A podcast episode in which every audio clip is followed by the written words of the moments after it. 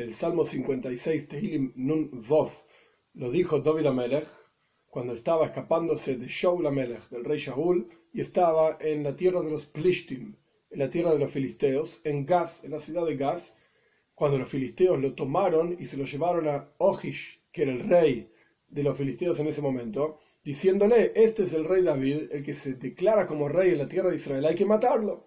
Y el rey David se hizo como un loco, y esto ya lo estudiamos también en otro salmo, y en ese momento él compuso, por así decir, este salmo. Nun Vov, 56.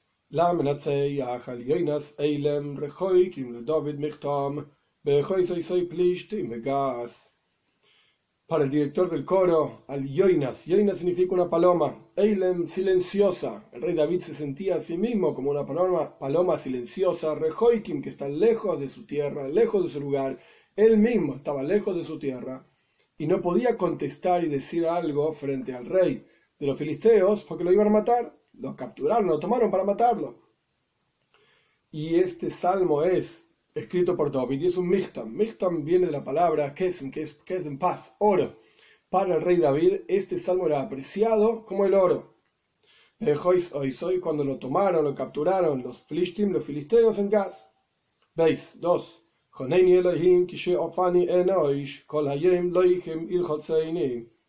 Agráciate de mí, Dios, porque me tragaron los hombres o el hombre, se refiere específicamente a Shaul Amelech, Ofani Enosh me tragó el hombre, todo el día guerrea y me oprime. Gimel 3.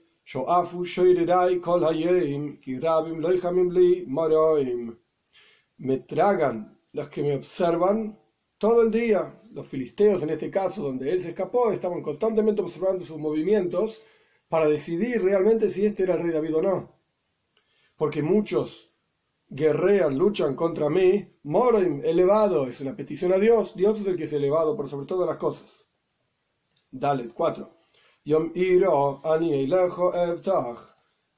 En el día en que tema, yo en ti voy a confiar. Hey, 5.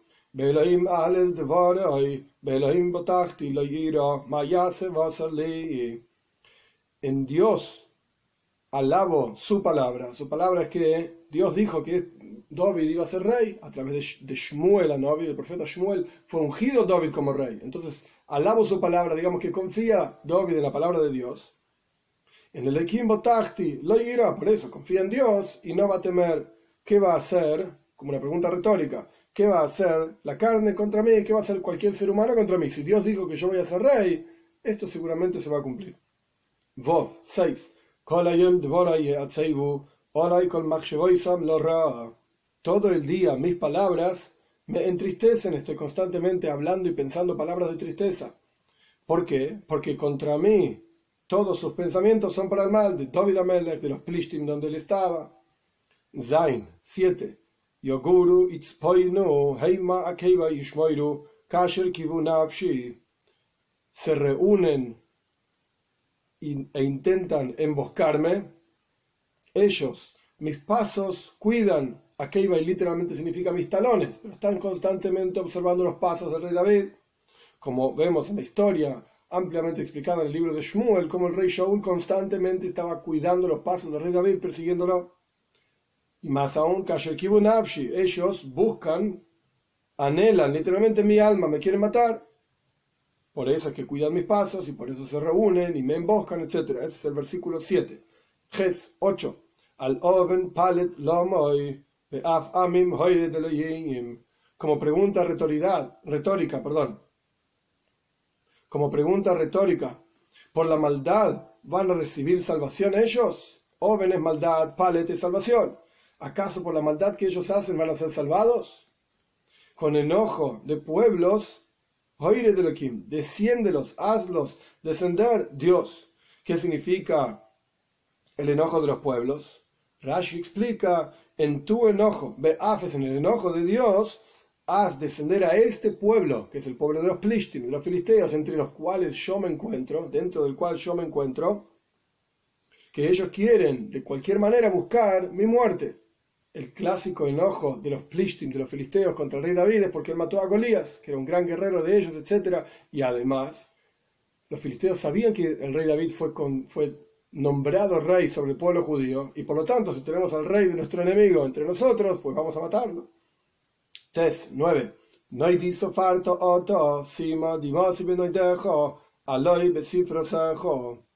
Mi deambular contaste tú, pon mis lágrimas en tu odre, en una bota, en una odre, etc. ¿Acaso no están escritos en tus libros? ¿Acaso tú no los cuentas? Son dos formas diferentes de traducir la palabra Seifer. Seifer quiere decir de cuenta, Lispoir, Mispar, o también de un libro.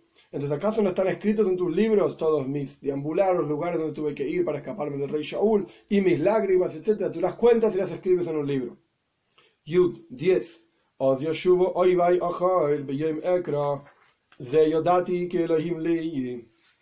Entonces, cuando vuelvan la palabra as literalmente significa entonces, pero aquí se puede traducir como cuando retornen mis enemigos hacia atrás en el día en que te llame. Esto lo sé porque Dios es mi Señor. Yudalef 11. Belohim el davar, el davar. 11.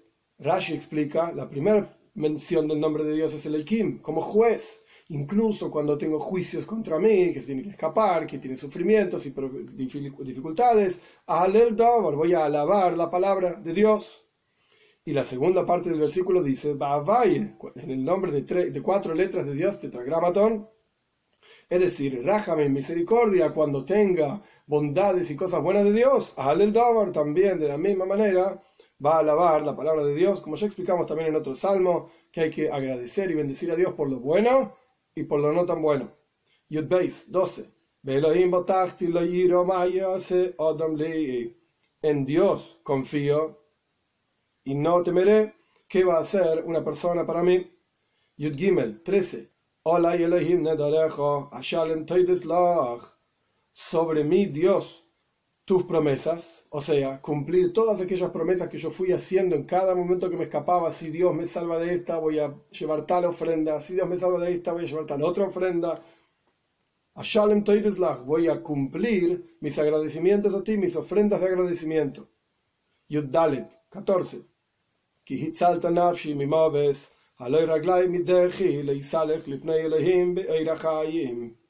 ¿Por qué? ¿Por qué voy a cumplir mis promesas de ofrendas, etcétera, porque salvaste mi alma de la muerte. ¿Acaso no salvaste mis piernas de ser echado y andaré frente a Dios en la luz de la vida, literalmente?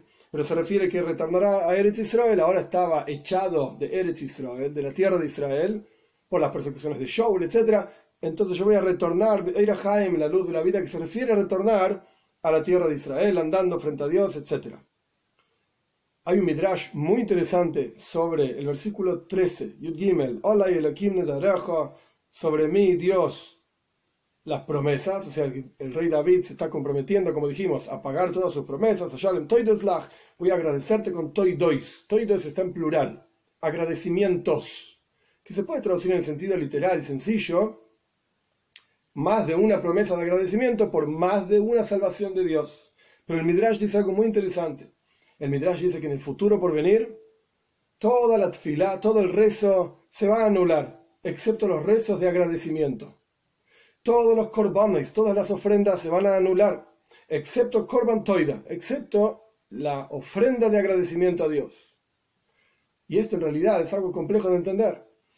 Uno de los fundamentos del judaísmo es, como escribe ampliamente Maimónides sobre el tema, que la Torah la Torah es eterna y nunca va a cambiar ninguna voluntad de Dios puede cambiar. No existe una cosa así. Porque Dios no cambia. Anía, Valle, Loishanisi, dice el profeta, yo soy Dios y no cambié y nunca va a cambiar. Es una de las definiciones de Dios. Entonces, ¿qué quiere decir el Midrash cuando dice que la tfila, el rezo, se va a anular en el futuro por venir, con la venida de Mashiach pronto en estos días, se va a anular excepto el agradecimiento. Los corbanos de ofrendas se van a anular excepto el agradecimiento. Una de las explicaciones es, en términos concretos, digamos, alágicos, materiales, por cuanto en la época de Moshiach no va a haber pecados, porque está escrito aquí, voy a eliminar el espíritu de impureza de la tierra, no va a haber pecados, entonces no va a haber necesidad de ofrendas, de pecados y otros tipos de ofrendas. La única ofrenda que va a haber va a ser de agradecimiento. En la práctica, no es que se van a anular porque va a cambiar la voluntad de Dios, de que antes quería tales ofrendas y ahora va a querer tales otras ofrendas. No. Incluso, incluso en Yehezkel, en el profeta Yehezkel, están ampliamente definidos los corbanos, las ofrendas que va a haber en la época de Moshiach. Entonces, en la práctica, al no haber pecados, entonces no va a ser necesario traer ofrendas. Al respecto del rezo, por cuanto en la época de Moshiach vamos a tener todo lo que necesitamos, como también explica Maimonides al final de su libro Mishne Toiro, que lo y que las, las delicias van a ser amplias y van a, tener, van a estar disponibles, como el polvo, etcétera, como la tierra, entonces tampoco vamos a necesitar fila, rezo para pedirle a Dios tal o cual cosa. Solamente agradecimiento. Esta es la explicación sencilla. De vuelta, no que va a cambiar la voluntad de Dios, sino que en la práctica no va a ser necesario ni los corbanos, ni las ofrendas, ni el rezo tampoco.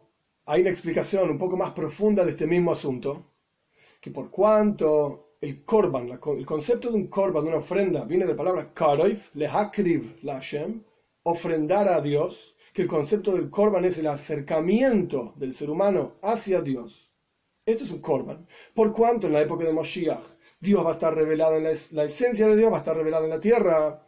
No existe el concepto de acercarse a Dios. No va a ser necesario un korban para acercarse a Dios. Es decir, no que vaya a cambiar la voluntad de Dios, de que ya no van a haber ofrendas, sino que el concepto es que la presencia de Dios va a estar tan revelada que para acercarse a Dios no será necesario un korban. El acercamiento a Dios propio de su revelación en la época de Moshiach hace que sea innecesario, opaca la necesidad de un korban, de una ofrenda.